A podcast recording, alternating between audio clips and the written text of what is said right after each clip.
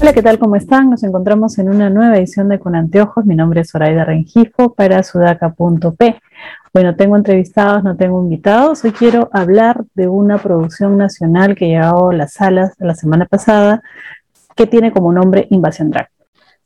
Invasión Drag es un documental peruano que ha sido eh, incluso participante en varios festivales de cine es eh, el registro de lo que fue la visita en el año 2017 por parte de 32 participantes del programa de RuPaul, eh, que es para buscar la superestrella de drag en los Estados Unidos. ¿Quién es RuPaul? RuPaul es un conocido conductor, compositor, actor, cantante, presentador, polifacético, RuPaul exitosísimo, eh, y referente del mundo drag en el mundo, en realidad. Tan exitoso es su programa que se replica en muchos países del mundo. Eh, RuPaul además es muy conocido, algunos lo recordarán por haber hecho en un momento una dupla con Elton John en una canción muy conocida.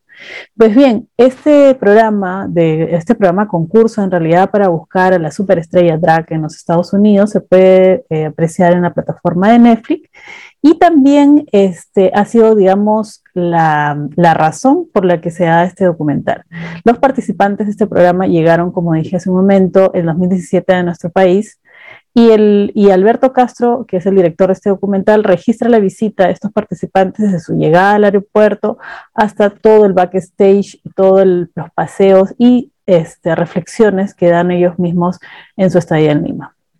Eh, esto además está mezclado con una serie de reflexiones, no solo sobre lo que significa la visita, lo encantadora que es la gente peruana para recibir a los turistas, sino también la reflexión de una comunidad LGTBIQ con respecto a su vida en sociedad, que es, digamos, una de las partes más interesantes para mí de todo el documental. Además, también se mezcla con referencias y reflexiones que tienen otras personas que estaban, que, eran muy, digamos, seguidoras de toda esta cultura drag y que se van a ver involucradas con el show que se presenta hacia finales del documental, que es un poco ya, digamos, la parte culminante de todo, un show muy vistoso, este, que, todas estas personas habían esperado y que habían soñado y que no, no, no creían que se iba a dar alguna vez en nuestras tierras, en nuestro suelo, que fue este, realizado en una conocida discoteca Miraflorina. Pues bien, es una mezcla de todo eso, ¿no? Del arribo, de, digamos, el tiempo que ellos transcurren en la ciudad, de cómo se pasean, cómo conocen, cómo interactúan, digamos, con la sociedad peruana y cómo van reflexionando tanto ellos como estas personas que esperan, además de otros actores de la comunidad LGTBIQ, sobre lo que significa ser justamente este, de una minoría de una identidad sexual, digamos, minoritaria, frente a una sociedad como la nuestra, marcadamente homofóbica y discriminatoria. Entonces, este documental trata un poco de esto. ¿Cómo está sustentado? Tiene una estructura, digamos, muy ordenada para plantear, digamos, toda esta historia eh, en, tiempo, en tiempo real, prácticamente mezclada con esos momentos de intimidad, en una edición que va, digamos, desde lo rápido de estas escenas externas, exteriores, estas escenas que simplemente mm, este, muestran un poco la llegada de, ellos, en los paseos, etcétera, etcétera, con tomas o espacios más reducidos, más íntimos, en donde el tiempo como que se vuelve un poco más lento y cambia un poco esa frecuencia de tiempo y esa frecuencia de ritmo de manera muy aceptada.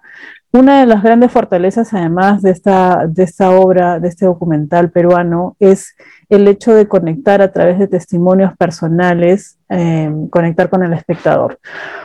Para hablar indudablemente de las demandas que una comunidad como eh, la LGTBI necesita eh, como para hablar de las demandas que son necesarias de ser escuchadas y atendidas sobre todo, pero marcando, digamos, no una presencia necesariamente colectiva, sino desde el testimonio personal individual hacia, digamos, una demanda o una este, denuncia colectiva, ¿no? En este caso.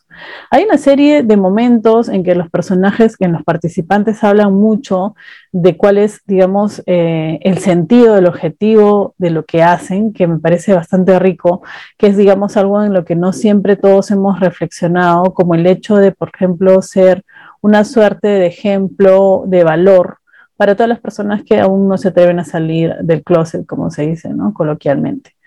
Eh, habla también del hecho de que tolerar, que es una otra palabra que se utiliza mucho, no significa aceptar a una comunidad y creo que en el marco del, del mes del orgullo, este tipo de producciones, siendo nacionales en nuestra sociedad tan discriminatoria, son bastante importantes y son bastante relevantes.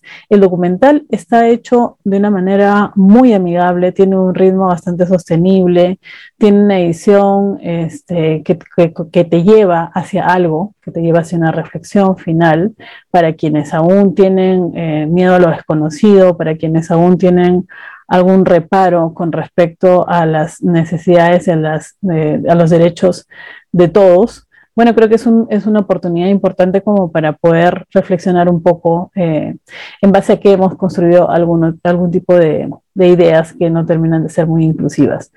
Eh, eh, además este, de todo, este documental, que como dije ha participado en otros festivales de cine, es un documental que le ha costado mucho llegar a las salas comerciales. Lamentablemente, y lo que se sabe es que probablemente vaya a salir, ¿no? si es que ya no salió hoy día este, de las salas comerciales para pasar a una difusión más alternativa y cultural. Em, mi posición creo que es muy importante que el cine, que nuestro cine nacional y que lo que vemos en la pantalla grande también sea reflejo de la necesidad no solo de una parte de la sociedad, sino de todos. Que sea también la mirada de todos, de todas las comunidades, de todas las razas, de, todas las, de todos los grupos y que sea realmente una mirada inclusiva.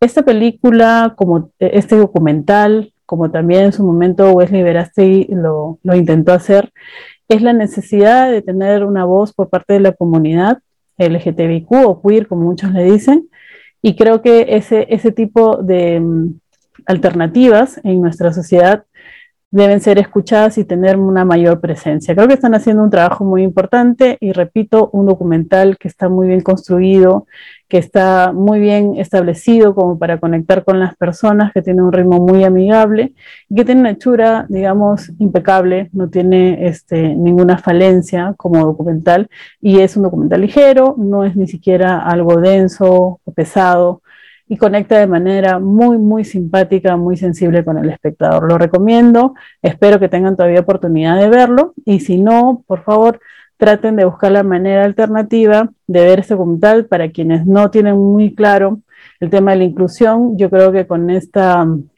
manera de proyectar eh, muy acertadamente eh, una sensibilidad distinta y un punto de vista distinto, este, es, es, va a ser como que una conexión importante con quien nos ve, quienes puedan apreciar este documental. Bueno, eso sería todo. Muchas gracias. Nos vemos el próximo viernes.